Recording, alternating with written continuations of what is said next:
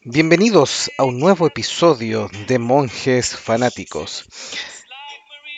Desde los albores del espacio-tiempo, desde Stonehenge a Westminster, pasando por Manchester, Liverpool y el Palacio de Buckingham. Estos monjes fanáticos traen un especial sobre reinas, las reales y algunas ficticias de las series y la televisión y películas.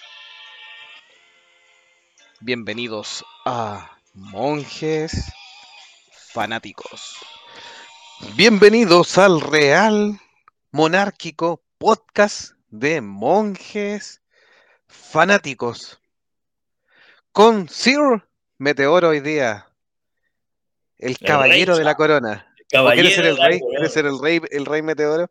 El rey meteoro, exactamente. Queridos súbditos, todas ratas del Commonwealth of Nations y de, la, de los reinos de, de monjes fanáticos. Bienvenidos nuevamente a un nuevo episodio. Esta vez estamos Jovito y yo no vamos manejando el negocio. Eh, Así que estamos sin control hoy día. Estamos sin control, pero sí tenemos que hacer una, una, una pequeña eh, ¿cómo decirlo? ¿Mención? claro, una mención, un saludo a la, única, a la única cuota de progresismo que hay en este programa, en este podcast, de el único que defiende la diversidad y la inclusión, y que obviamente está con permiso administrativo porque está de cumpleaños, que es monje icónico, así que le dejamos grabado saludo aquí de monje fanático a nuestro LGQBT Plaza Knuckles que tenemos todos los viernes y que esta vez está celebrando con su familia. Así que feliz cumpleaños y que sean muchos más. Y también, obviamente, no, no siempre nos acordamos de quién está con permiso psiquiátrico, que es nuestro monje de Lagún, que en algún minuto irá a volver. Pero mientras tanto, estamos nosotros aquí. Tenemos el, el negocio para nosotros dos nomás, así que es solo Partido Conservador, solo Donald Trump. y qué mejor, qué mejor eh, tema que la monarquía, precisamente. Que para nosotros, eh, precisamente nosotros que somos chilenos, aquí Chile tiene una relación bastante especial con la monarquía, ¿cierto, Jo?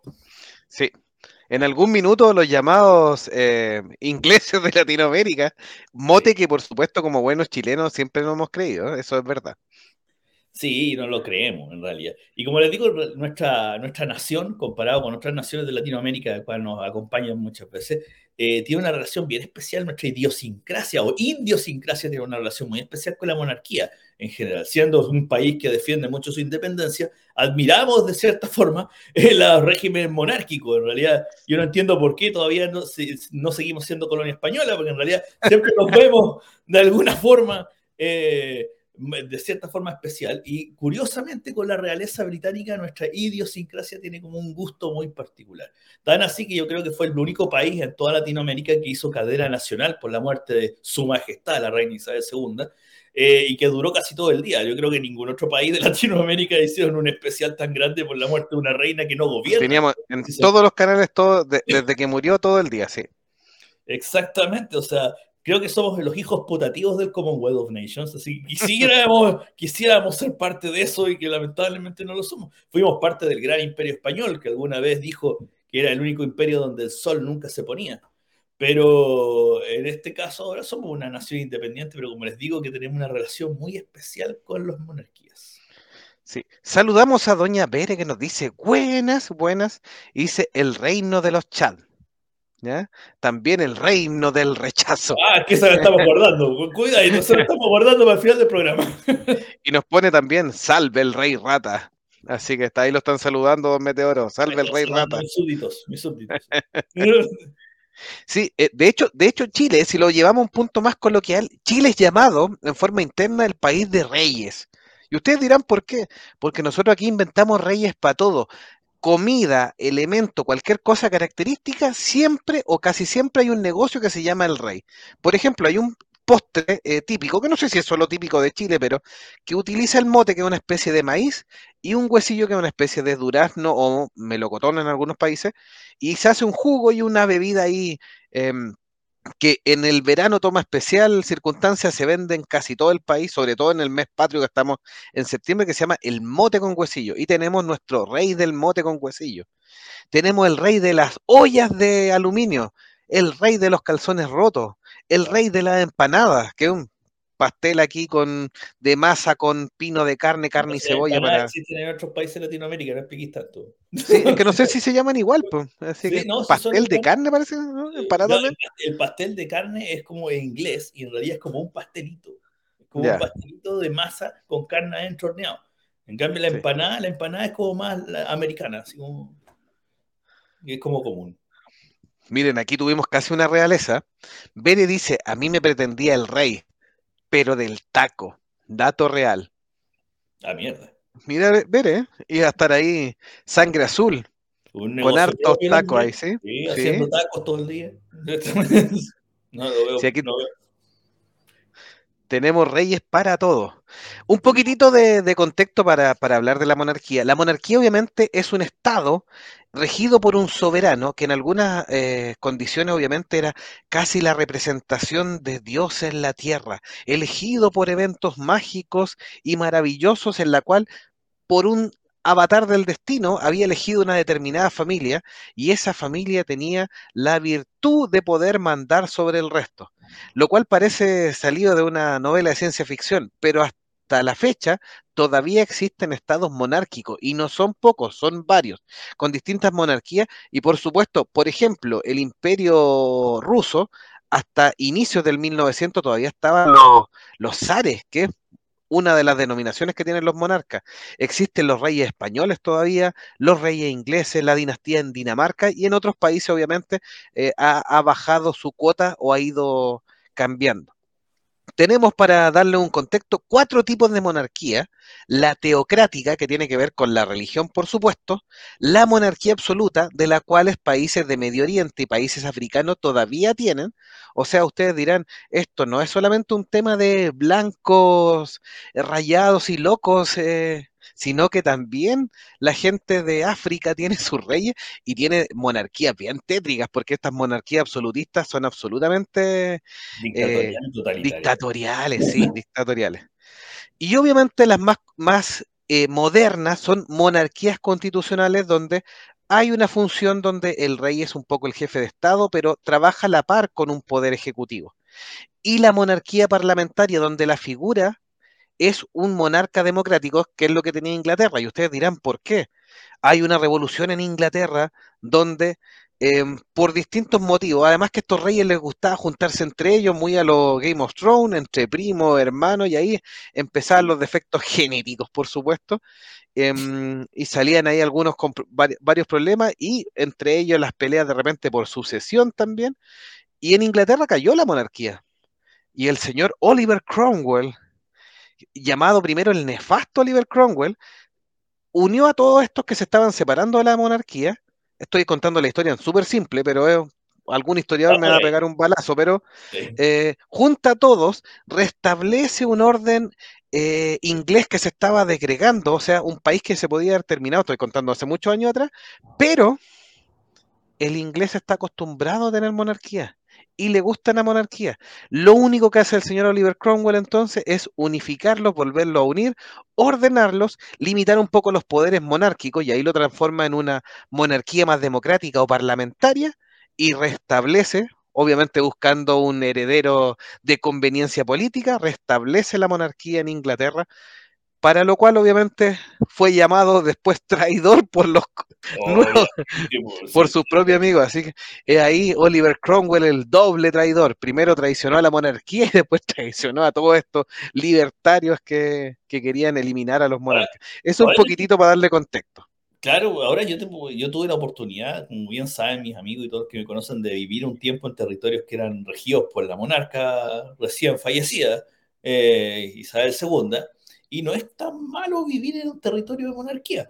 O sea, hay algo, actualmente, como bien dice Jovito, las monarquías ya no son como las monarquías medievales, donde el rey hacía de todo y era el que dictaba la vida, cómo se desarrollaba la vida en su reino, sino que hay un montón de estructuras eh, del Estado que, funcionan y hacen todo, y el rey en realidad tiene ciertos atributos ya más limitados.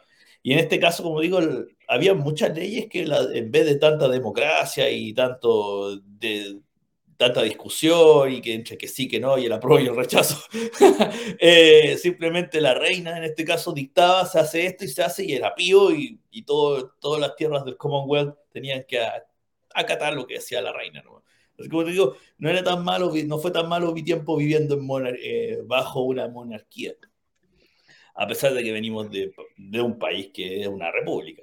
Pero, eh, como les digo, para nosotros los chilenos, en realidad, la, la, idiosincrasia nuestra tiene una relación muy especial con la monarquía. Siempre como que una parte de nuestra sociedad, los más jóvenes no, no tanto, pero lo, the, ¿cómo se llama? La, las otras generaciones anteriores siempre vieron la monarquía con cierto cariño, no sé si cariño, pero con cierta forma especial, de, no solo por su, la estructura, sino que por alguna cosa que los más jóvenes a lo mejor dirán ciutiquería, eh, veíamos la monarquía de una forma bien especial, sobre todo la inglesa.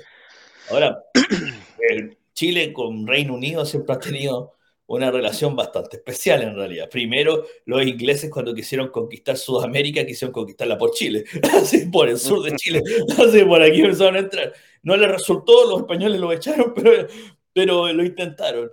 Eh, después tuvimos una relación muy especial con nuestros hermanos del Reino Unido, que los argentinos todavía no la están cobrando con las Islas Malvinas, pero esa, eso es como para otro podcast, en realidad, como para otro capítulo completo. Y como les digo, la verdad es que nuestro país, por lo menos Chile, eh, siempre ha, ha, visto a Inglaterra como, yo creo, como un modelo de desarrollo. Por eso combinamos tanto para allá. Eh, decimos que nuestra ciudad Concepción es la Manchester de, de Chile, porque la, la, las mejores bandas de rock chileno han salido de ahí, así como de Manchester sale lo mejor de la música, de, de la música de Inglaterra. Eh, tenemos, tratamos de hacer algún paralelismo y yo creo que eso fue lo que nos hizo ganarnos el mote o el, el sobrenombre sí. de los ingleses de Sudamérica, pero Sí, sí, en, el evento de las Islas Malvinas, que bueno, Inglaterra tiene ahí su conflicto con Argentina, todavía relativamente vigente. Algunos dicen que bien ficticio, bueno, y Chile que hoy al medio por haberle prestado un poco de ayuda a Inglaterra, lo cual es nuestros vecinos siempre nos han cobrado, pero son cosas cosa, nosotros con los ingleses no vamos a pelear, si están al otro lado del mundo, no, no tiene mucho sentido. Eh, en cambio, con el vecino al lado uno siempre pelea, pues, entonces es un poquito inevitable.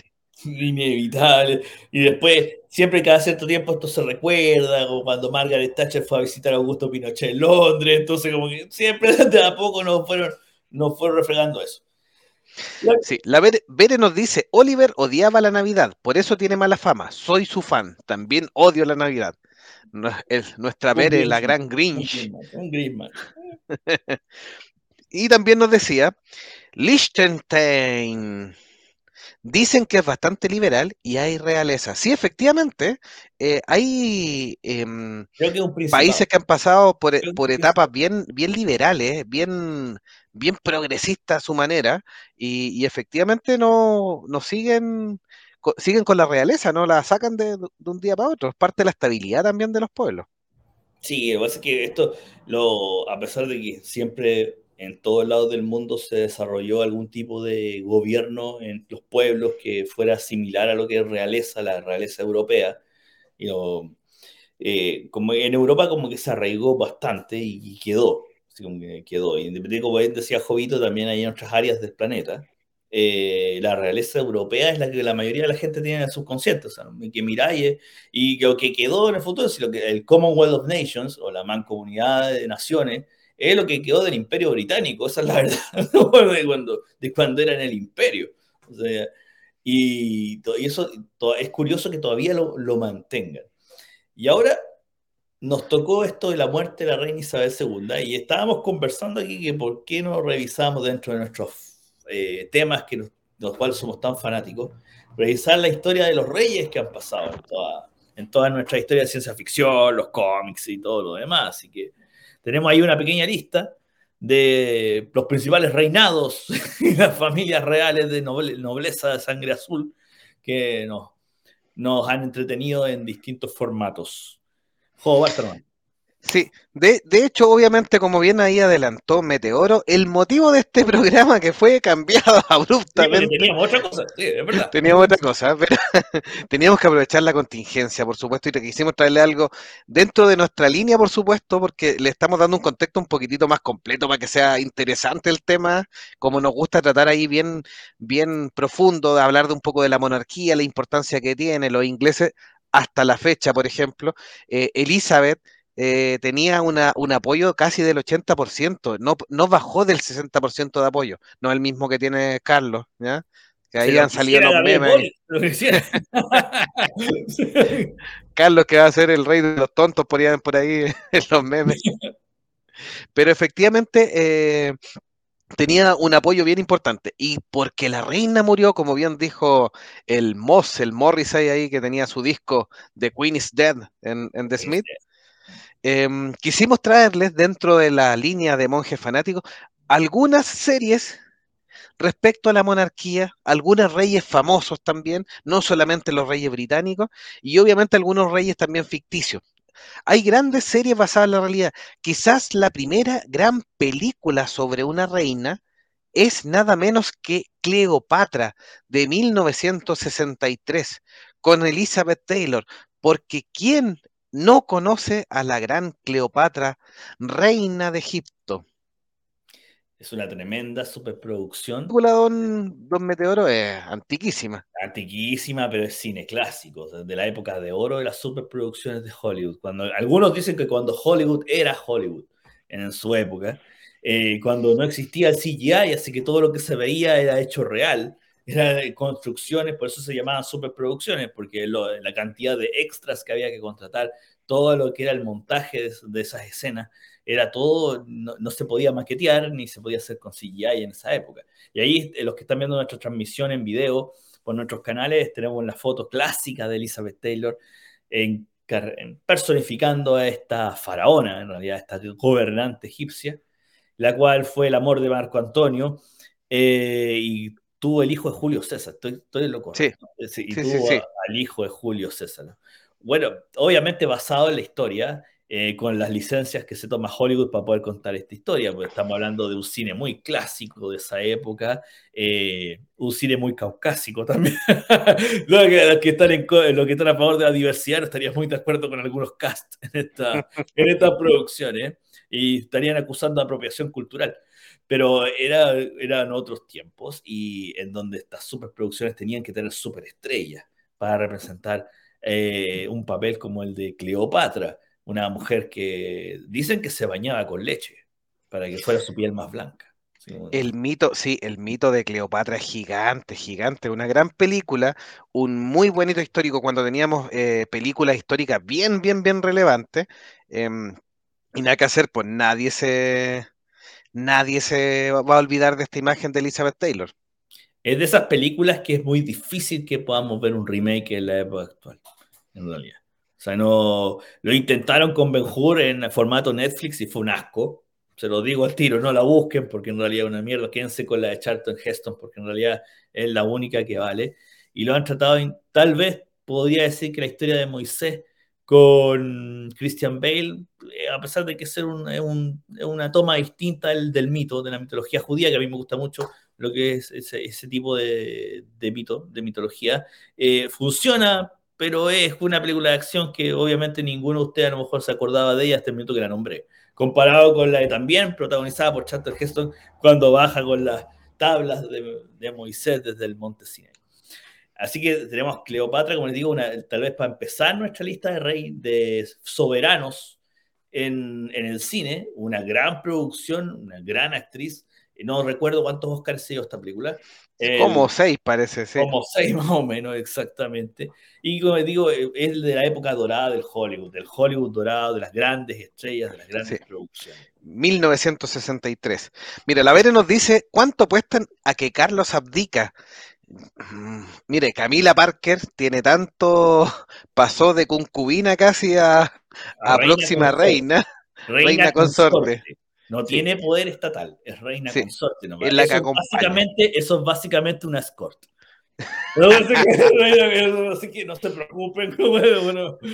Pues, y, se entiende, se entiende. Imagínate con todo el show que hubo cuando se murió Diana de Gales y haber puesto esta mina como reina, el pueblo entero se les echa encima. Sí, bueno, a Carlos, a Carlos siendo justo, a pesar de que Diana era una dama, eh, siendo justo a Carlos siempre le gustó la vieja. Si eso ahí es un tema político y deberían no haber dejado quedarse con la vieja desde siempre. Sí, pero bueno, así, así era la monarquía. Y hay que recordar la reina Isabel. Eh, es verdad que hasta el último día de su vida siempre fue la corona fue primero y la estabilidad de la corona. Así que por muchas de las decisiones, por buenas o malas que se hayan tomado, que se supieron y no se supieron, fue en base a eso. Le mandamos un gran abrazo a Derek, que nos dice saludos monjes ahí en Rock Gigis, eh, uno de nuestros amigotes del colegio. Así que un gran abrazo, Derek, en esta noche de Rey. También Rey en nuestros corazones, nuestro amigo ahí. y la Bere nos dice, mira, como esto como los streamers actuales, dicen que era tan bella que sus esclavos se bebían la leche en la que se bañaba. ¿Por qué como los streamers actuales? ¿No ha visto la, Sí, ¿no, ha visto a la, a streamer, a Abel Delfín, cuando vendía la leche, o sea, vendía la leche, vendía el agua con la que se duchaba? Ay, verdad. 10 dólares, pues. 10 dólares por agua de potito. Sí, 10 dólares por agua de potito. ¿Y la mina era linda por último o cara la web? Eh, no, la chiquilla es, es, guapetona, sí. Pero, Valía la pena, valía la pena. Bueno, en realidad el internet da para todo. Eh, pero así como Cleopatra se toma la leche, las streamers venden el agua, venden sus ropas que han usado, etcétera, etcétera, para no caer en los chavacanos. Estamos hablando de Cleopatra al lado de una prostituta cualquiera con una cámara. Uno puede así como que... Así que, pero es lo que hay, pues. Capaz que era agua de la sequía, pues, weón, y la vendía como, no, me la pasé por las tetas y nos faltó weón que se la compró, que se la tomó, pues, weón. O sea... Estamos en monje, monje sin censura hoy día, sin censura. No, no está icónico para. No está icónico, porque si no ya nos estaría retando. ya estaría rezongando poniendo cara. La siguiente película, también ganadora de premios, por supuesto, Elizabeth. Eh, protagonizada por Kate Blanchett del año 1998, es sobre la historia de Elizabeth I, reina de Inglaterra, la última de la dinastía de los Tudor, que venía inaugurada por Enrique VIII, por supuesto, gobernó durante el siglo XVI, llamada La Reina Virgen. Una muy buena película, también ganó sus premios, por supuesto. No, esta es una excelente película también. Eh, eh, eh, la actriz Chris Blanchett lo hace excelente como, como Isabel, en realidad, siendo uno llega a tener empatía con el personaje, siendo por su origen, por el historial. Acuérdense que esta era la hija ilegítima de, de Enrique VIII, o sea, no, no era, no, él, se suponía que era otra la que tenía que asumir el trono y lo tenía que asumir ella. Fue una, fue una soberana que para Inglaterra, muy importante, ya que hizo muchas reformas que se mantienen hasta el día de hoy dentro de la estructura de la corona.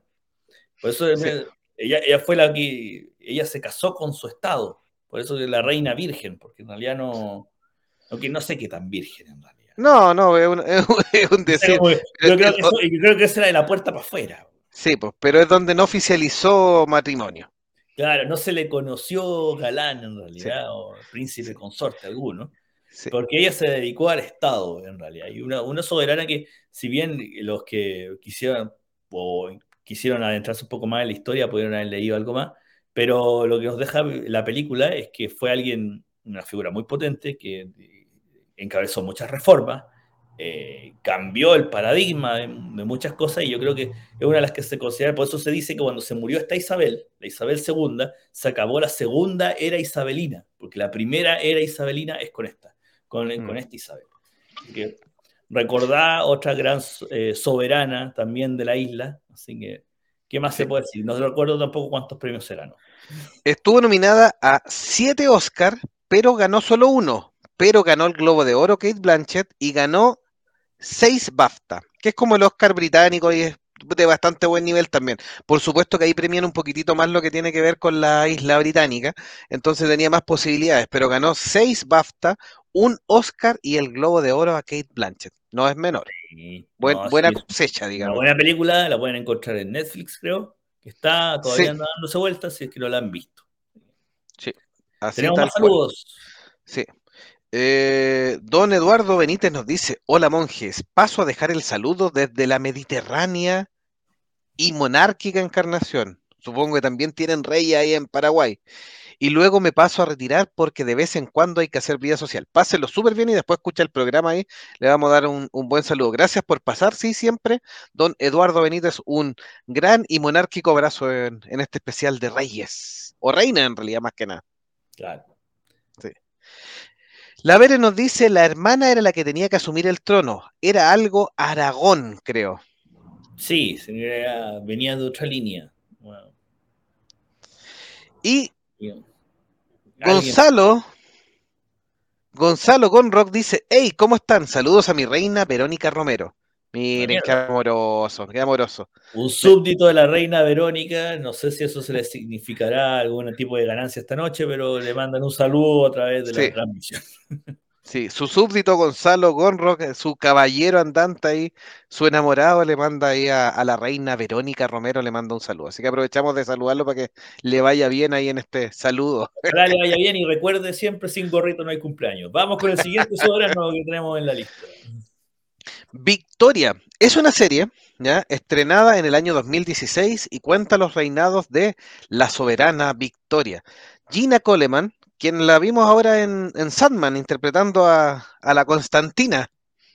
A, a Joanna Constantine. A Joanna Constantine, sí, Gina. Coleman, gran, gran actriz. Vamos a buscar una imagen por mientras para, para ambientar. Gran actriz eh, Gina Coleman, ha salido en, en ¿cómo se llama? En, en, en Sandman tiene la, la serpiente también, eh, obviamente, y, y nada que decir, pues una, una actriz bien interesante.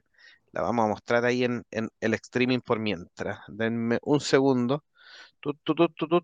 Esto es como buen programa en vivo, estas cosas Sí, pasan. sí, hay que estar. Como nos falta ahí Don Delagún que le, le- le movía los dedos y todo eso. Obviamente nos muestra la ascensión al trono, su intensa amistad casi obsesiva con Lord Melbourne, interpretado por Rufus Sewell, su matrimonio prematuro con el príncipe Albert y el nacimiento de su primera hija. Creada por Daisy Goodwin, quienes tienen que ver con, también con la serie Los Tudor, que este es muy importante, y obviamente nos cuenta la historia de esta reina Victoria. Buena serie, eh, no sé si está en algún servicio de streaming, pero totalmente recomendada porque narra muy bien y la hacen bien interesante el, el trabajo. No, también, una- como digo, un buen trabajo a nivel de ese tipo de serie. Un poquito de anécdota, en realidad. eh, la, recuerden de que Australia, el, dentro de los estados, tiene el estado de Victoria, que obviamente se ganó el nombre gracias a esta reina, con su capital que es Melbourne, que también en honor al, al susodicho que acaba de mencionar eh, Jovito. Y la verdad es que hay una historia bien importante porque en el Parlamento del de, eh, el estado de Victoria, en Melbourne, obviamente, muy, eh, que yo tuve la oportunidad de conocer, existe una estatua de la reina Victoria. Yo me saqué una foto que en este minuto no sé dónde la tengo, pero tengo una foto ahí con la estatua de la reina Victoria. Y esa estatua viene directo de Inglaterra porque fue un regalo a la reina Victoria y a la reina no le gustó porque, según ella, en la estatua se veía vieja y fea. Entonces, como se veía vieja y fea, dijo quiero que esa estatua vaya lo más lejos de mi vista y literalmente lo más lejos que pueda ir al reino y fue a dar a Australia.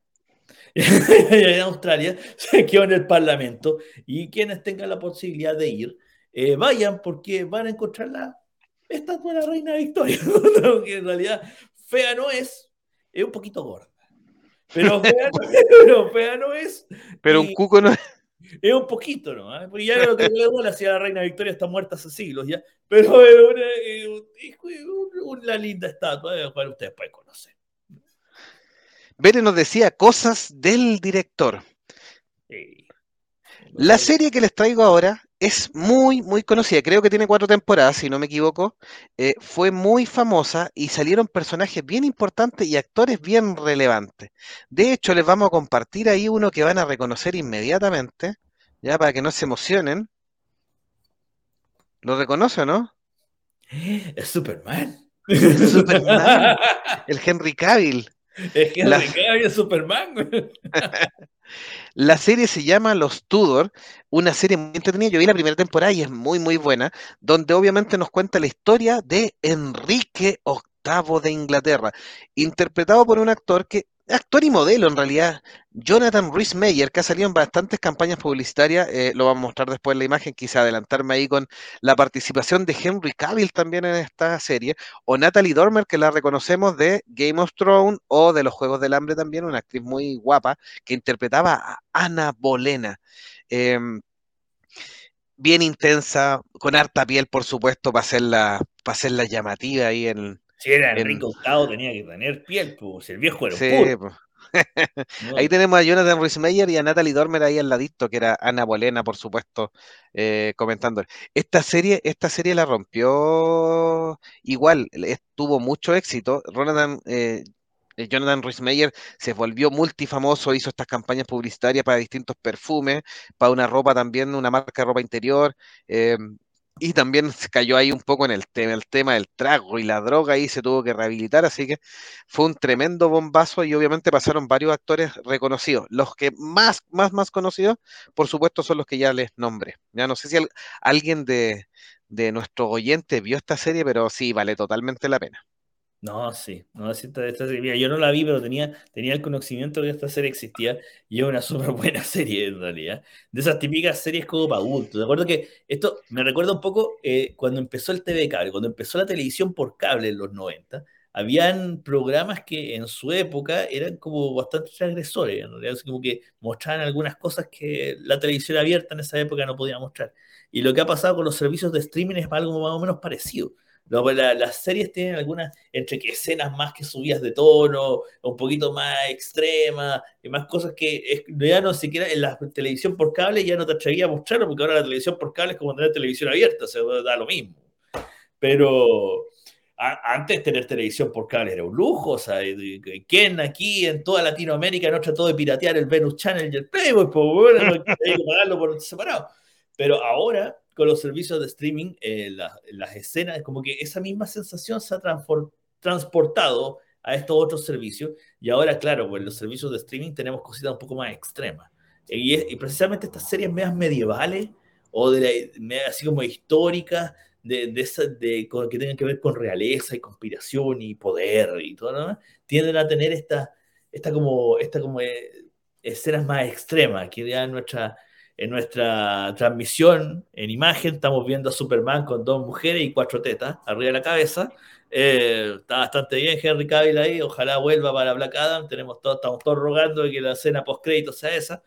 Mientras tanto, eh, y aquí tenemos otra escena donde vemos eh, Ana Bolena con, con Enrique VIII. Aquí Ana Bolena va a cumplir sus deberes de reina nomás. estoy, poniendo, estoy poniendo imágenes sugerentes, pero permitidas por si acaso. Sí, o si no los cortan, así que lamentablemente no, podemos, no podemos seguir. La Vere nos decía, hay una película de la reina Victoria interpretada por Emily Blunt, la joven Victoria, también buena película, Emily Blunt ha salido un buen papel. Eh, creo que la serie es un poquito superior, está un poco más trabajada, más tiempo, pero buena película también la de la Emily Blunt. Y Julito nos dice, Juanito ahí ya se, eligió a la tremenda reina, Alexis Texas. ¿Ya? Mm. Eso es para, un trabajo, Julito lo está buscando, tiene que hacer un trabajo, una disertación de Alexis Texas, así que la pueden googlear tranquilo. Nosotros no la podemos googlear porque nos puede salir en, situaciones un poco complicadas. Pero eh, también hay que tenerla en cuenta. ¿sí? sí, debe ser reina en su ámbito. En su ámbito. Y la Vere nos dice, los Tudor las dejé a medias. Gritaban mucho. Sí, pues eran gritones los pobres. Espero que entiendan a qué me refiero. Sí, en realidad, como te digo, las escenas de repente tienden a ser un poco extremas, así como las minas muy gritonas, ¿cómo se llama? Demasiado exageradas, si, simplemente están, jodiendo nomás, pues, nada más. Ahí tenemos, Jodito nos está buscando una escena que podamos mostrar. Sí, sí, estoy, buscando algo adecuado ahí. Ah, eh, esa, tiene la pierna, por último la pierna es artística, no, no. Ah, salió todo, pero bueno. ahí está, mire. Eso, eso, esos gajes del oficio. Y ahí tenemos la niña que está un poco, está un poco ahogada, ¿ya? Ahí está un poco ahogada, ya. Sale un, pedacito, así que vamos tiene, a tiene cara, tiene cara que está fingiendo. Sí. No, pero, pero en, en línea general es una serie muy entretenida, Los Tudor, así que también se los recomiendo. Está terminada, por supuesto, creo que son cuatro temporadas, em, para que la tengan en cuenta. en sus servicios favoritos. Sí. A ver, vamos, vamos a confirmar los Tudor, cuántos ¿Cuántas temporadas temporadas eran. eh? Ya me tinca que es de esas soft porn, weón. O sea, de porno suave. Cuatro temporadas con 38 episodios. Y bueno, ahí nos teníamos a Jonathan Rhys-Meyer, Sam Neill, Henry Cavill, Natalie Dorman, Gabriel Anwar, también muy guapa la niña interpretando a Margarita Tudor. Eh, así que Peter O'Toole también interpretando al Papa Pablo III. Josh Stone también, la cantante, miren, tuvo ahí una participación. Eh, Richardson, así que no, eh, harto, harto, harto, harta piel y una muy buena primera temporada.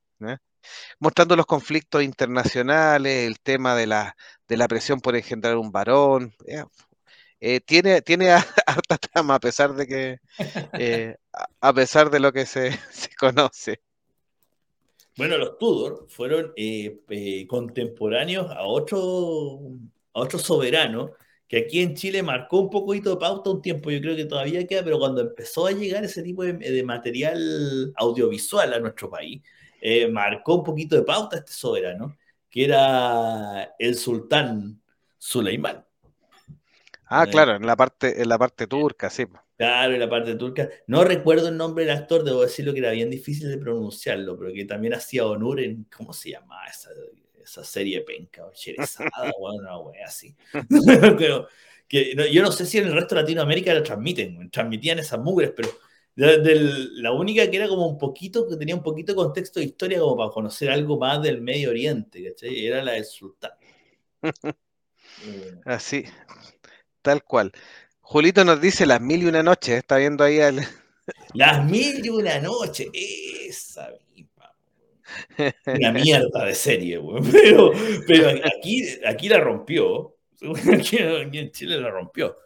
Y esa, esa, misma fama hizo que pudiéramos conocer esta otra serie que era El Sultán, donde el Sultán Suleiman, interpretado por, ¿cómo se llama el actor? No, no, me, eh, no me acuerdo cómo se llama. El actor, eh, también en el mismo estilo de, los, de, de, estas otras series que le acabamos de mencionar, o películas de los Tudor, este tipo de cosas, eh, nos mostraba la historia de este sultán y todo, todo su reinado, gran parte de su reinado, con, obviamente con, adornado con estas conspiraciones de palacio y pe peleas de poder, de egos, así un montón de cosas más.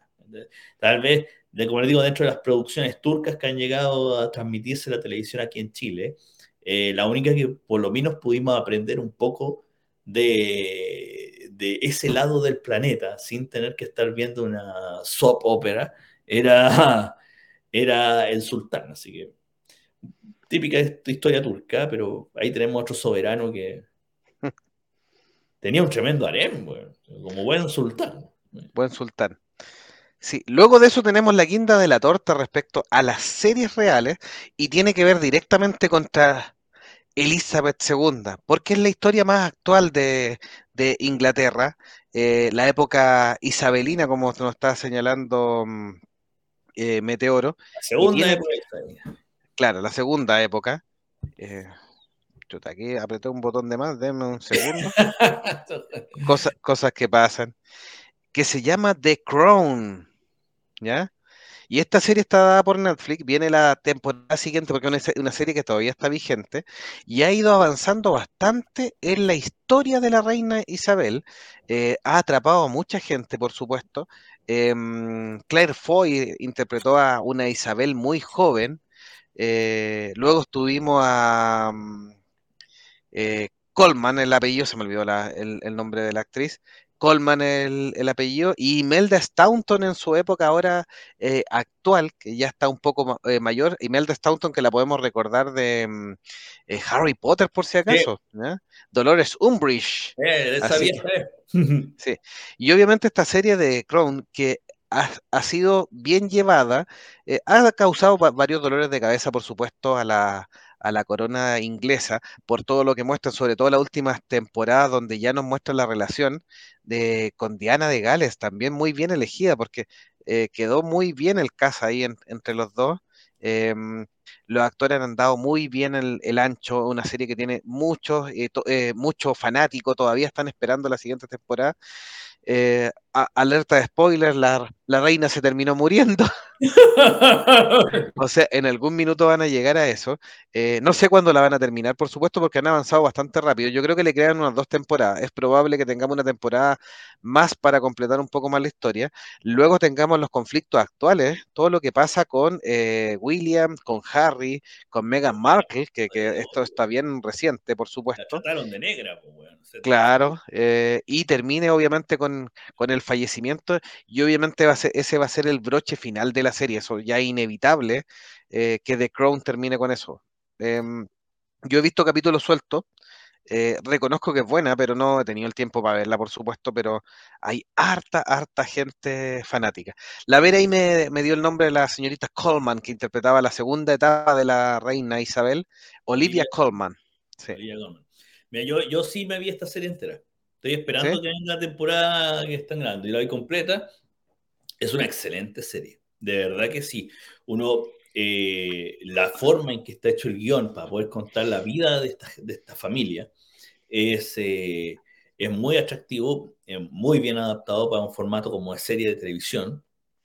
Eh, te muestra cosas que obviamente son atractivas porque no son lo que se ve, eh, es como una, no, no, es que no se vean, no se, hay cosas que no se ven todos los días, pero la combinación de temas que son tan mundanos y tan banales en el contexto de una familia tan especial y tan encerrada como es la familia real, eh, hace el atractivo de los personajes y el atractivo de la serie.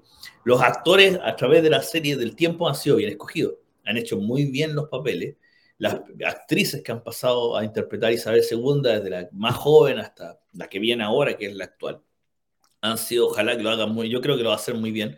Eh, han hecho un excelente trabajo, los actores que hicieron al príncipe Felipe también ah, eh, hicieron muy buen, muy buen trabajo.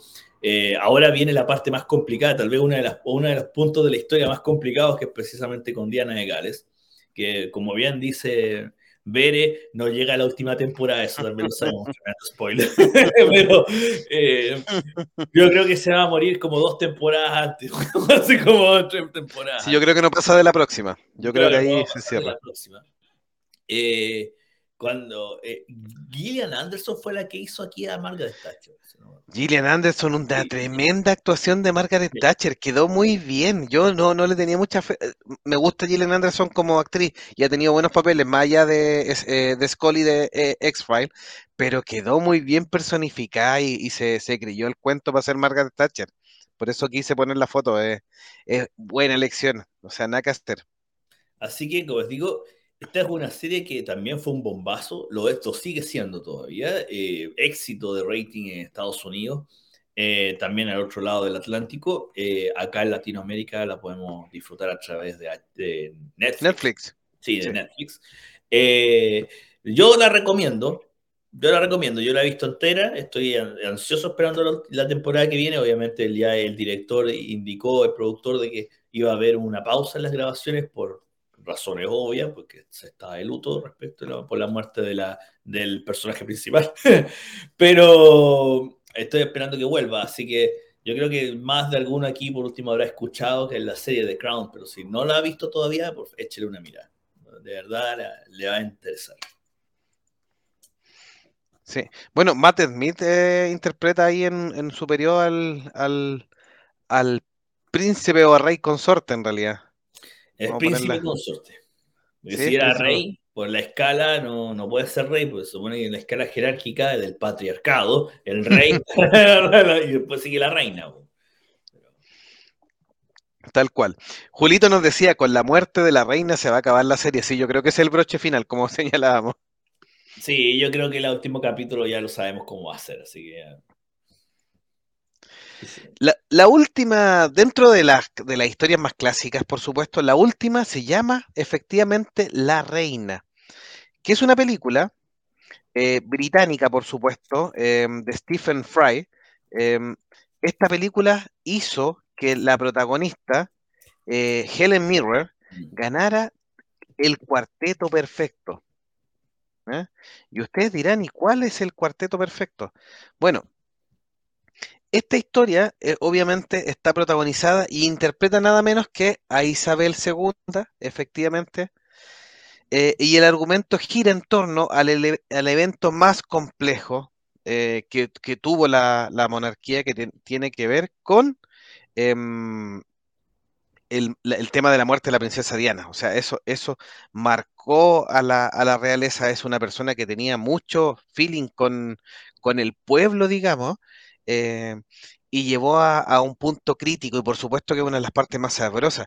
De hecho, hay investigaciones y documentales con respecto al seguimiento del tema de la muerte. Dicen que estaba embarazada de Alfayet, que la corona no podía permitir eso, eh, que era una afrenta además por todo el pasado árabe o, o, la creencia árabe que tenía eh, Dodi Alfayet y su familia, que eran negociante, digamos, y que eso iba a ser una mancha para la realeza, porque independiente que ya no estuviera con Carlos, es un lío. Dicen que ahora a fin de mes se revelaba un nuevo documental que va a contar la verdad, la verdad. Tenía fecha, de hecho, anunciado para el 28 de septiembre, y ahí la, las teorías especulatorias dijeron, bueno, que Isabel, antes de reconocerlo o verse con eso encima, terminó ya eh, estirando la, la pata, como se dice comúnmente. No, este también es una excelente película. De verdad, sí. aquí hay otro, otra película que se les recomienda a todo el que no la haya visto. Eh, la actuación de Helen Mirren como la reina Isabel, sobre todo en el. No, no quiero contar mucho la película, pero en el, en el, minuto en que muere Diana, en el que muere Diana, la reina Isabel estaba en uno de sus tantos castillos en el campo, residencias reales que más de countryside, y el, hace, lo hace tan bien lo hace también en el sentido de que, bueno, es lo que uno sabe por la historia y por los periódicos, de que la reina ni se inmutó cuando se murió Diana y no reaccionó de ninguna forma hasta por lo menos cinco días después de que Diana había muerto. Y acá en la película, la actriz eh, desarrolla el, ese punto, ese papel de demostrar la no empatía y francamente la indiferencia, una suerte de indiferencia que presentó la reina, que se dice que presentó la reina. Aquí estamos, básicamente lo, la, la, película está montada en base a lo que se documentó. La indiferencia que, que, mostró la reina respecto de la muerte de Diana por tanto tiempo y lo ponían en contraste con la empatía que ella sentía cuando mataban los siervos que andaban cazando eh, para su majestad. Todavía de repente el cazador real iba a cazar a un siervo y la, la, reina casi se le destruía el corazón porque puta me mataron al animalito favorito que tenía que me venía a mirar en las mañanas. Siempre y cuando desde este otro lado, a esta otra mano, teníamos que se había muerto Diana de Gales y no reaccionó y con una indiferencia parqueada así de vieja perra, literalmente. ah, hasta que ya la presión del pueblo, fue la misma presión del pueblo la que la obligó a volver a Londres y por lo menos dar un discurso que lo dio por televisión, por la BBC, donde tuvo un discurso, unas palabras de... De buena crianza. Claro, básicamente fue de buena crianza y dijo lo que tenía que decir, que ella estaba en ese minuto estaba apoyando a sus nietos porque habían perdido a su madre, pero sin una pizca de, de pena en realidad, porque la, la relación que tenía con Diana era muy mala. Sí. Eh, la muestra en The Crown también. Eh, esta es una buena película, por supuesto. Helen Mirren es excelsa, nos pone ahí la Pere. Y se nos había colado, buscando las imágenes de Queen, se nos había colado ahí el gran Freddie Mercury de la banda Queen y nos puse Aguante Queen, el Felipe, la mejor banda del mundo mundial. sí, ahí se, se nos coló ahí Queen también entre medio. El cuarteto perfecto que ganó Helen Mirren, el Oscar, el BAFTA, el Globo de Oro y el SAC, el del sindicato de actores. O sea, eso se llevó todo, todos los premios de esta película de Stephen Fry en relación a Helen Mirren y creo que no hay ninguna otra película eh, con la actriz que se haya llevado esta, este cuarteto perfecto.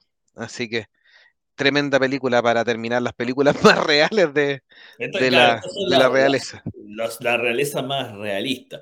Pero también hay otras. Eh, está la historia del zar de Nicolás II eh, con la revolución bolchevique, que también. Eh, Anastasia, que en realidad es un mito. Anastasia murió fusilada junto con su familia en la revolución. Y después crearon esta historia y que había escapado a Francia. Y, y existe el monito animado y el romance y puras weas en realidad. y. ¿Qué más? De, de, lamentablemente no, no, tenemos mucha documentación de lo que es realeza española. la realeza de Dinamarca, bueno, tenemos la parte de los vikingos, nuestro rey Ragnar Lothbrok todavía, todavía reina nuevo en, el, en el Valhalla.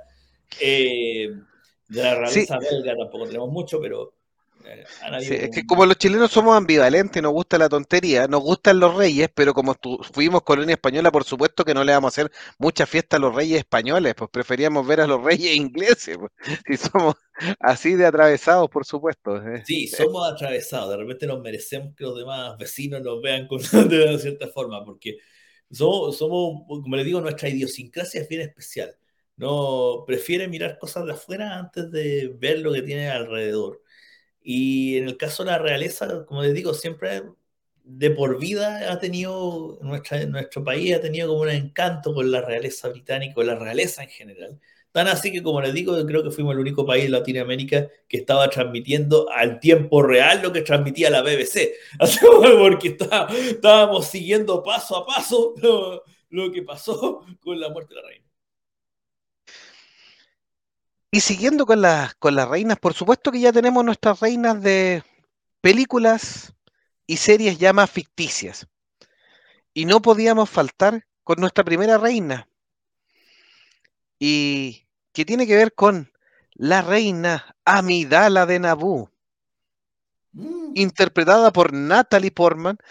Eh, apareció una mención en el retorno del Jedi. Por supuesto que dentro de los borradores de la historia de Star Wars, eh, hubieron múltiples versiones, porque recuerden que en una de las versiones, Luke y Leia no eran hermanos, sino que eran primos, entonces uno eran hijos de un lado, otro solo Luke era hijo de Darth Vader en algún minuto, y hubieron varias versiones intermedias hasta el eh, diagrama final. Pero es en la película El Retorno del Jedi donde recién se nombra un esbozo de esta, de esta soberana que era la madre de estos eh, mellizos o estos gemelos de, eh, de la fuerza, Luke y Leia. Y nos traería después nuestro amigo, por supuesto, em, George Lucas, nos traería, por supuesto, la, la, historia de Amidala y al traernos la historia de, por supuesto, de Anakin Skywalker, y nos cuenta cómo esta reina soberana del planeta Naboo, que después termina en senadora democrática, eh, interpretada correctamente por, eh, por Natalie Portman. Por supuesto, siempre hay los conflictos de que las frases clichés fueron tan clichés que, que, arruinaron un poco el momento, pero bueno, eh, después de algunas consideraciones con la última trilogía, esta se ve bastante mejor que la última, sí. así que... No, pensar que que eso, esos trajes que usaban, que yo me acuerdo que hubo, hubo reclamos, incluso algunos fans de que por qué por cada escena se cambiaba el traje. Y Natalie Portman les dijo, bueno, las reinas yo asumo que no tienen un puro vestido para todo el día. Se están cambiando ropa constantemente. Además, esta reina era una reina bien especial porque en realidad tenía funciones como de primer ministro. Sí. No era, no era tenía, se llamaba reina, pero era una suerte de primer ministro en realidad. Era, era como una, como lo que vimos al principio, una monarquía, ni siquiera era parlamentaria, era como el tercer tipo, que se llama la monarquía constitucional. Ahora, en realidad, eh, yo creo que Padme como gobernante era como las huevas. O sea, no, igual defendió su pueblo y todo lo demás, pero puta se terminó encamando con un huevo. Con un. Que era esclavo, encima. Cabros chicos, más encima. Más encima. Con un menor, un menor de edad. Es una pederasta, weón, que. Desaforada, desaforada, totalmente igual es una, una tremenda historia de, de, Star Wars, así que nada que decir. Bueno, como, está actualmente el canon de Star Wars, no, esto es lejos, pues, como la Biblia. O sea, hasta Jar Jar Binks se le perdona todo, comparado con lo que de las mierdas que tenemos ahora. Así que, Pero bueno. Luego de eso tenemos a una reina muy particular, muy especial también, por supuesto, con una aparición en la segunda película de la saga, no en la primera, y creada bajo la imaginación de James Cameron, la reina alien, que es obviamente la jefa de la colmena, eh, de la colmena alien, y, y jefa y líder es la única que pone los huevos dentro de estos, todos estos xenomorfos de Alien. Tremenda reina. Esta sí que da miedo. Sí, pues esta sí que da miedo. Yo me acuerdo cuando eh, vi Alien 2 o Aliens, que es la, el nombre Con, original. con la S, sí. Con la S, al fin. Y sale la reina Alien. Eh, es una escena impresionante cuando Ellen Ripley, Sigourney Weaver, tiene la cabra chica bueno, en brazo y sale la bicha esta, bueno, eh, y es una tremenda bestia. Eh, un muy buen trabajo de, por parte del equipo de efectos especiales, debo reconocerlo para época. Todavía se mantiene bien, es de esos efectos especiales que bien paraditos hasta el día de hoy. Si uno los mira y sabéis que es un mono, bueno, pero, eh, pero está, está bien hechito. Está bien hechito. Es un personaje que, independiente de que el xenomorfo clásico es el que se ha llevado las palmas y es el famoso en Hollywood. La reina Alien, eh, en sus pocas interacciones, eh, ha dado miedo a más de alguno. Recordemos también que en Alien Resurrection, eh, o Alien 4, para los, más, entendidos, sale otra versión de la reina Alien que tiene útero y pare. Sí. El híbrido este, mitad humano, mitad alien, que era como una guagua, ¿te acordás? Una guagua en pelota, Sí. deforme, weón, que hablaba, y cuando se acercaba a Sigourney Weaver, bueno, se acercaba a él horrible y hacía como... y le daba la weá de repente y me mataba a todo. Bueno, Pero, mira, es uno de los personajes de ciencia ficción más importantes que tenemos, así que hay, hay que mencionar a la reina Alien. Eh, uh, todos los que jugamos Metroid aquí en, y que somos fans de Nintendo sabemos perfectamente bien que Metroid se basa mucho en la mitología de Alien. Eh, y también tenemos una reina Metroid que es muy parecida a la reina Alien. Así que es otro de los personajes que marcó. De la realeza extraterrestre. De la realeza extraterrestre, voy a decir, buen, comentario ese, ¿eh? de la realeza extraterrestre. Eh, sí, no nos podía. Este, este, este, aporte, por supuesto, fue de monje icónico, eh, que nos dejó ahí la reina Alien. A mí no se me ha ocurrido en el listado, pero funciona muy, muy bien. Menos mal que no dijo mi amigo Mac. Pues, trajo algo decente. Sí, Bene nos decía que loco lo de las balas rebotando por las joyas que cargaba la familia Romanov en la ropa cocida. Los ingleses no lo hubieran exterminado, ellos no hubieran mezclado la raza, pone la sí. Y nos pone, Padme tenía dos úteros, por eso en una versión solo Luke era hijo de Darth Vader. las, las Naboo son medias mutantes, a nivel reproductivo, son medias mutantes. Y nos dice, Star Wars ahora está más malo que Jar Binks, que ya no es tan odioso.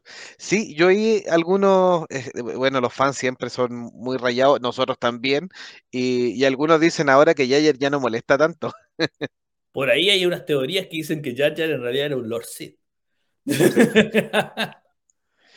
Y Felipe Tapia nos dice, grande Cameron, que se peleó con medio sindicato de tramoyas ingleses por penca y sacó a flote la reina. Sí, esa, es una muy buena historia de lo de la reina Alien, eh, que tenía que trabajar con estos tipos. Los tipos ingleses trabajaban muy bien, pero tenían un pequeño detalle y el tema de los costos se estaba escapando de la mano. James Cameron necesitaba obviamente un hitazo con respecto a Aliens eh, y en algún minuto tuvo que pelear con el líder porque hacían pausa para tomar el té, algo muy inglés corresponde a las 5 de la tarde. O sea, aquí Sí, en po. Chile también lo hacemos. como los buenos ingleses que somos. Como los buenos ingleses que somos, aquí, Sí. a la- aquí se toma el té, se le dice las 11, pero es la misma weá. Entonces tomamos el té. Así que efectivamente James Cameron se tuvo que pelear con todo. Está en, la, en el especial de las películas que nos hicieron, eh, sale toda esta historia de, eh, de Aliens y cómo James Cameron tuvo que pelear. Un tipo norteamericano llegar a un, a un, a un, un acuerdo con los ingleses y terminando en una buena película. De hecho, hay uno de los actores que logra prestarle ropa un poco a James Cameron que en algún minuto casi se le va de las manos todo, todo este tema. Así que buen comentario el de, el de Felipe. Y la Vere nos dice, and Morty, Jerry no ve a Beth como reina alien en el episodio de la terapia matrimonial. Sí, sí, sí, efectivamente. Pero es que Jerry es un patán, pues. Jerry, Jerry es un patán. ¿Qué otra reina tenemos? Em, una reina de la literatura, muy conocida también, eh, muy famosa. Tu, Va a salir otra, pero la cambio al tiro a la correcta. Ahí está, la correcta.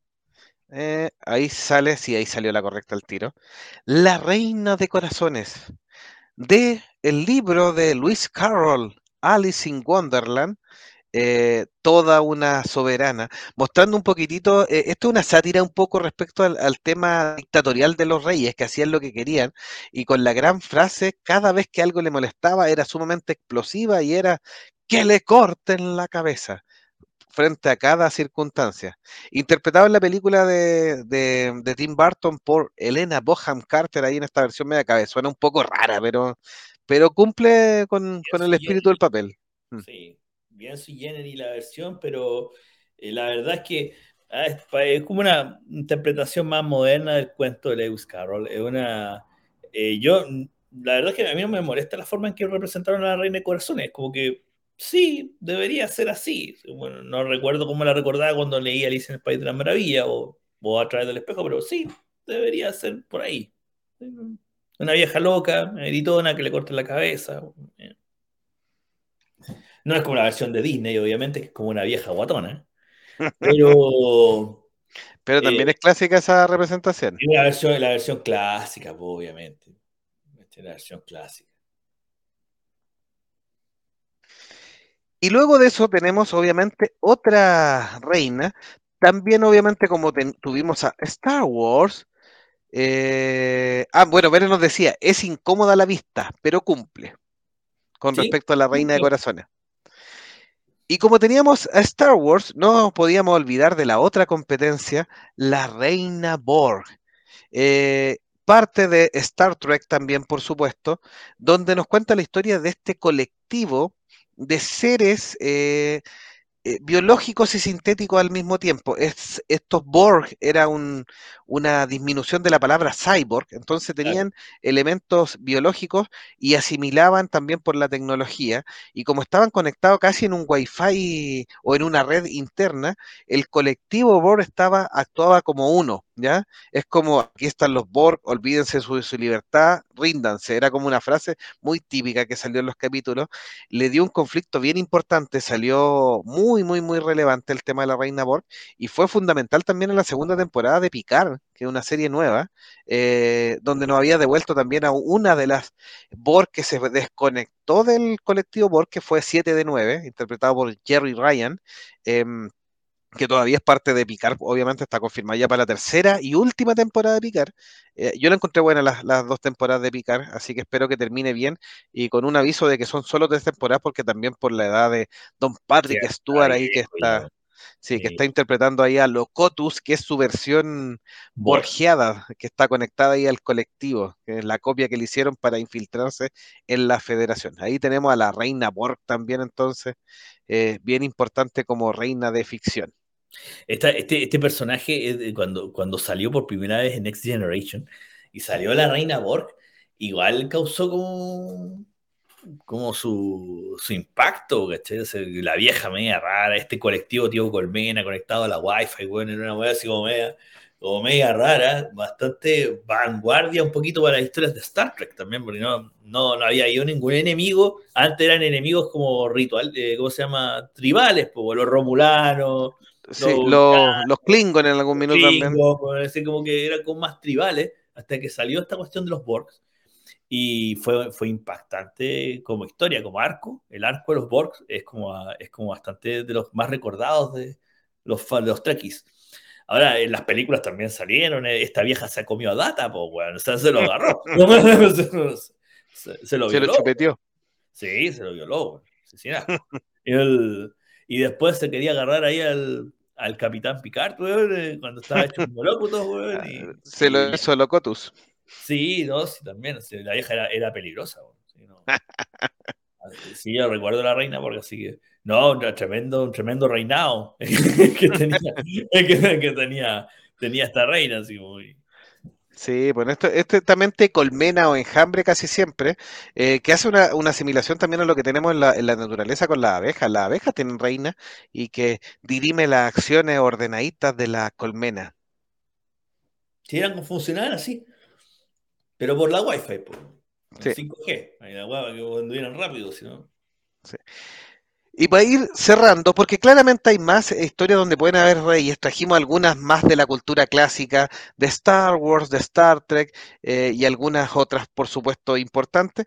Eh, la gran serie del último tiempo, que tuvimos el revival ahora con Casa de Dragones, eh, tenemos el Game of Thrones, o el Game of Thrones, como se dicen. El Game of Thrones. El Game of Thrones. de hielo y fuego. Canción de hielo y fuego principalmente. Exactamente. Y obviamente nos presentó unas reinas bien, bien potentes.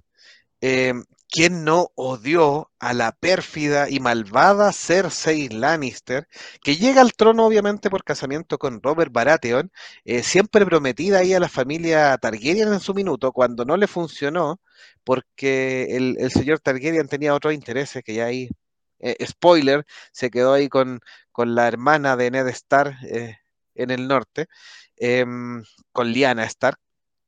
Eh, cuando no le funcionó, pero Robert Baratheon terminó tomándose el trono y derrotando a los Targaryen en su minuto, Cersei se hace reina cuando fallece um, Robert, y obviamente lo corneaba hasta que se aburría, o sea, como buen venado, lo corneaba hasta que se aburría con, con su propio hermano, esta era bien, bien cochinona. No, era una zorra esta vieja. Sí tremendo personaje, tremendo personaje el de, el de Cersei Lannister, interpretado por Lina Headey. Así que, que ahí, bueno, ocupó, fue reina de, del trono de hierro, aunque no le gustara mucho, aunque estuvieran en conflicto, de que se sentó y que mandó, se sentó y se mandó, de que quemó media ciudad también.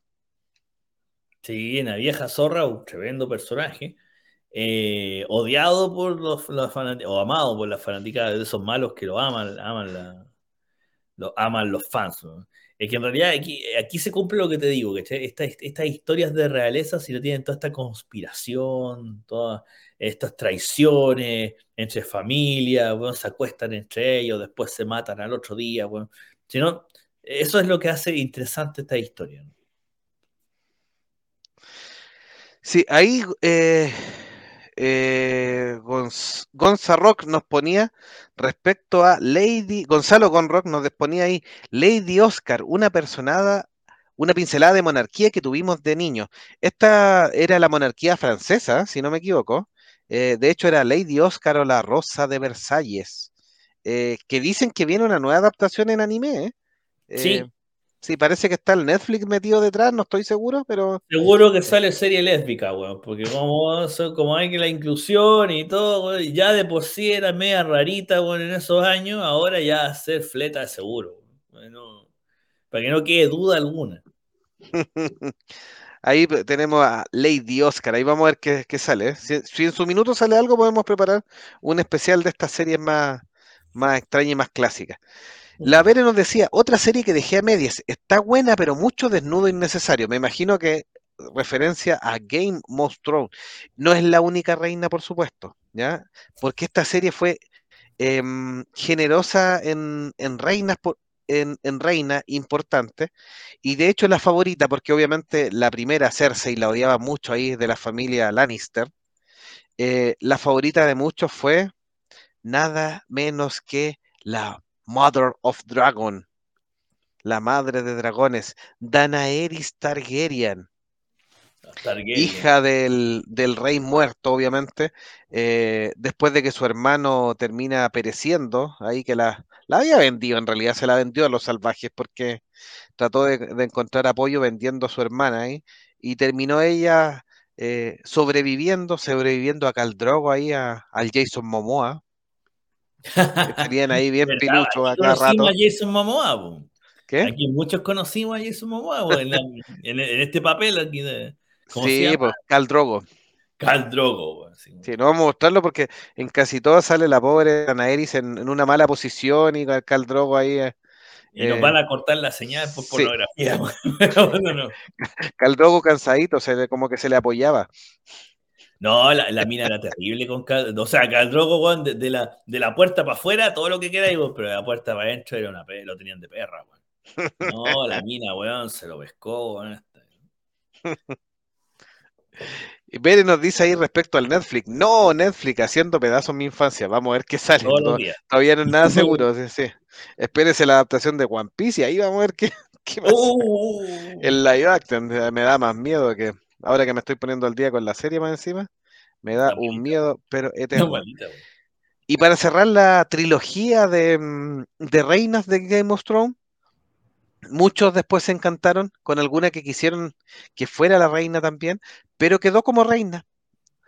Al final de la serie, con el norte libre, Sansa Stark que al fin se pone eh, los pantalones de reina, es un dicho machista, pero se entiende el, el concepto. Se pone ahí la corona y es la gran reina del norte, Sansa Stark. Que pasó de una dama en apuro, una tontita eh, preocupada de casarse con el Jeffrey Baratheon, que era un tarado, era un malvado, terminó siendo una mujer fuerte, respetada y eh, que todo el norte se le inclinó y que en el minuto que termina la serie y que se unifican nuevamente, quedan los seis reinos porque el reino de los de Invernalia, de Stark, queda como independiente. Aquí el personaje que cierra, en realidad, la, la historia. Y en realidad, eh, como está como reina, no, a mí no me impactó mucho. Yo prefiero las otras dos. la- las otras dos son más, como personajes, son como más, más atractivos. Sí, ahora tenemos la, la serie nueva, por supuesto, de, del, del Game of Thrones, donde nos traen a Rhaenyra, que eh, para muchos está, la está rompiendo, buen papel. No, sí, sé que no, no es mal, no lo hace mal la actriz. Eh, el personaje es atractivo, bueno, hay que, hay que ver hasta dónde llega en realidad, porque hasta ahora, comparado con la primera Game of Thrones, ha sido como en algunas cosas yo creo un poquito más, todavía guardado un poquito más, más, más frenadita, más conservadora. El primer capítulo, como siempre, tiene que pegar impacto. Si le tajearon la guata a una vieja, pues bueno, a la mitad del capítulo ya estaban tajeando una vieja. Hubo harto, hu- hubo harto gore al principio, y yo pensé que yo pensé que se iban a ir al chancho un poco mostrando más de piel, pero fueron equilibrados, salió lo justo y preciso nomás.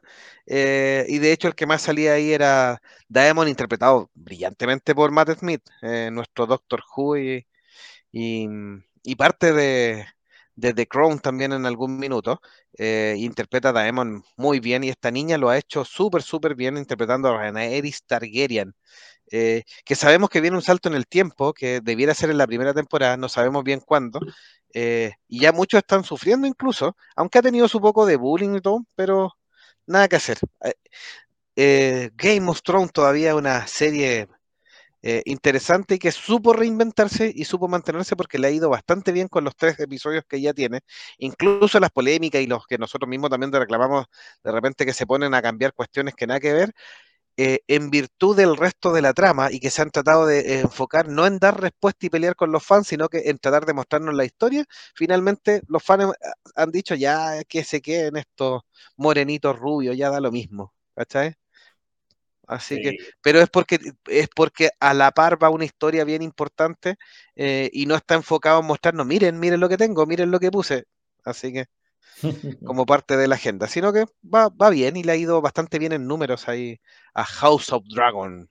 La historia de sí. 300 años prácticamente antes de, de la canción de Hielo y Fuego o del reinado de Danaeris, Cersei y Sansa Stark. Bueno, le ha, ido, le ha ido mucho mejor que esa weá del Señor de los Anillos que inventaron en Amazon Prime, weón.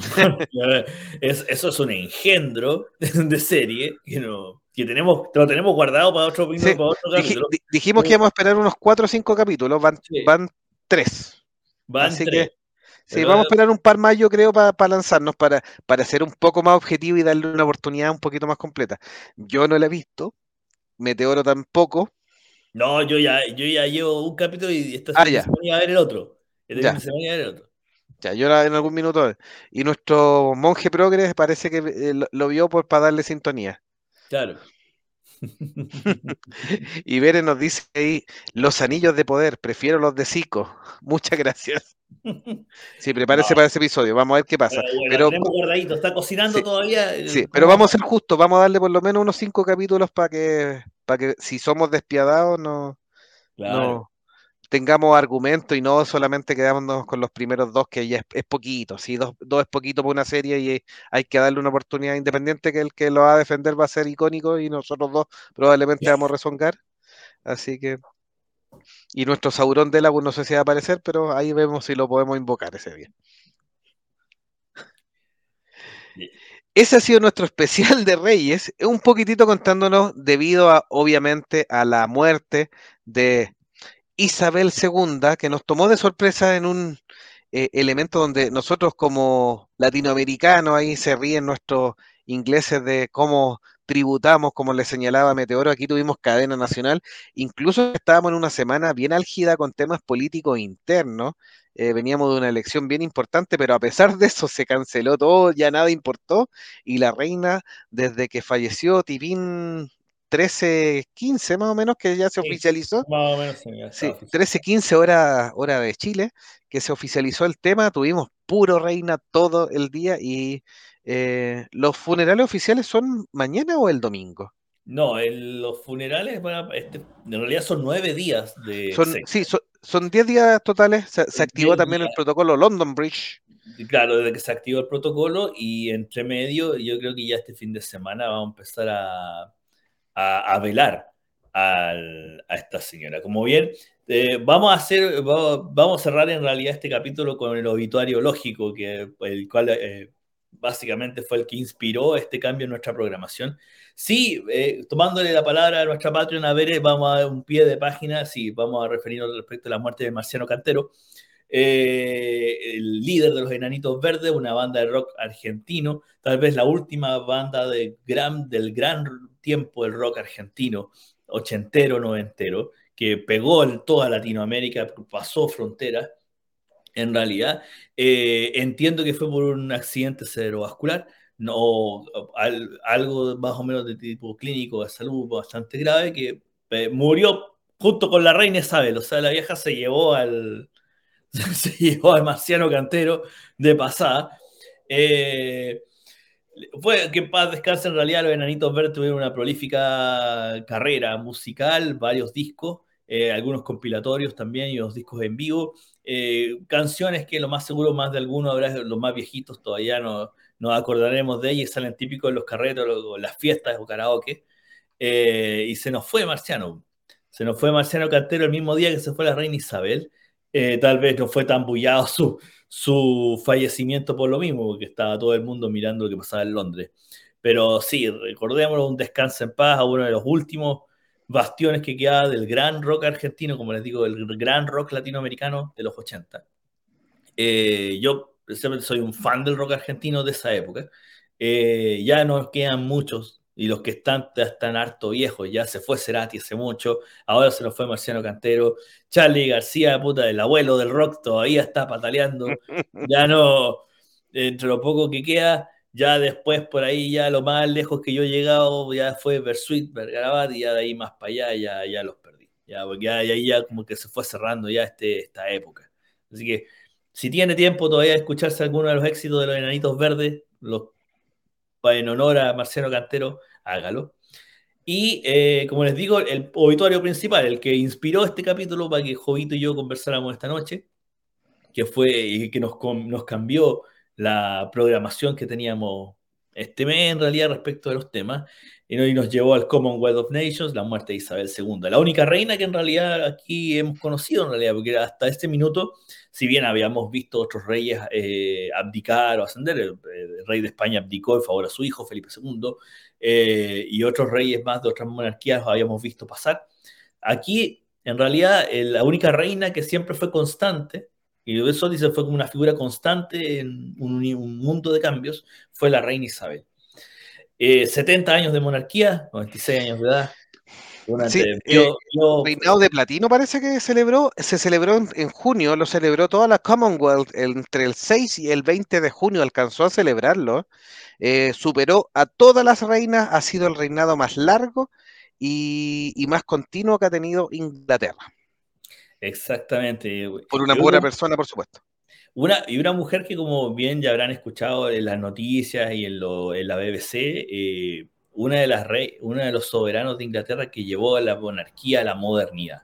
En realidad, le tocó enfrentar muchas cosas, le tocó enfrentar periodos de muchos cambios, eh, cambios que se hicieron muy acelerados, y a pesar de ser una, una mujer bastante conservadora respecto de temas de la corona, eh, logró adaptar a la monarquía a los tiempos que iban corriendo. Una relación muy especial con la música, con el rock específicamente. Gran parte de los caballeros que ella ordenó han sido músicos, entre ellos Elton John, Paul McCartney, McCartney. la visita de los Beatles, eh, Mick Jagger. Han pasado muchos, Connery. Sean Connery, han pasado muchos artistas y de precisamente de rock eh, bajo su reinado y ella los ha reconocido. Por, lo bueno, por eso les digo, es una, es una reina que se logró adaptar a los tiempos, a, Sí. manteniendo su conserva, el conservadurismo propio de la corona, manteniéndolo. Con altibajos, ya hablamos harto de Diana, y ese es el capítulo más feo. Eh, ahora el capítulo con Meghan Markle, que la trataron de negra. bueno, pero, pero eh, ya que, quedaron dentro de, lo, dentro de la historia nomás de este reino. Ahora vamos a tener al rey Carlos III, vamos, y no creo que dure mucho, en realidad, no tanto por abdicar, sino que básicamente asume el, eh, asume el reinado ya viejo. ya. 76 años casi. Pues, sí. 76 años. En realidad, eh, este es como la, este va a ser un rey de transición, porque aquí todos sabemos que en realidad el que va a ser rey tan largo es William. que va, que va a tener un reinado. Sí, Will-. William, mira, es probable que Carlos con suerte esté unos cuatro años a todo reventar y luego William con 45 años seguramente va a asumir y va a estar unos 25 años más, así que en el trono. Así que, Sí. como les digo, recordando a la reina, como les digo, aquí en Chile tenemos una relación muy especial con la realeza, así que somos como hijos putativos eh, de, de- de- de un reino que no nos, no nos corresponde, o quisiéramos ser parte del Commonwealth of Nations, pero seríamos como los flights del Commonwealth. Esa es la verdad, como que seríamos. Claro, así como de los marginales del Commonwealth of Nations. O sea, así como nos mirarían como a Trinidad y Tobago. Una wea así. Peaky, Blinder. Claro, Peaky Blinders del Commonwealth, porque en realidad no. Pero se nos murió la reina Isabel y como dicen aquí en Chile, la reina Isabel también cantaba ranchera, así que lo más seguro que se fue cantando. Muchas gracias por escucharnos. Bere nos cuenta que va a Argentina, va a visitar a Cerati, así que le damos un gran abrazo, que lo pase bien en su viaje, dicen que en dos semanas va para allá, así que que lo pase súper bien en su viaje, así que bien, Buenos Aires una que- tremenda ciudad, así que va- vaya sí.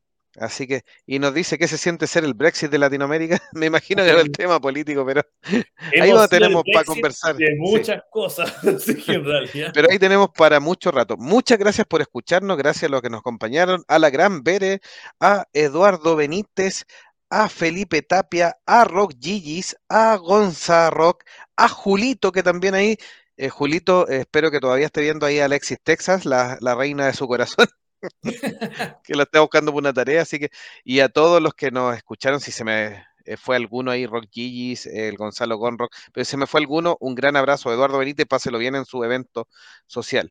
Muchas gracias, ha sido monjes reales, monárquicos y fanáticos, junto a Meteoro y Jovito. Cuídense mucho, nos vemos la próxima. Chao, chao. Chao, chao. Aquí llega un nuevo episodio y final de Monjes Fanáticos. Nos vemos en un próximo programa trayéndoles los que los fanáticos quieren escuchar. Compártenos y síguenos en nuestras redes sociales. Hasta luego. Nos vemos en el siguiente episodio de Monjes Fanáticos.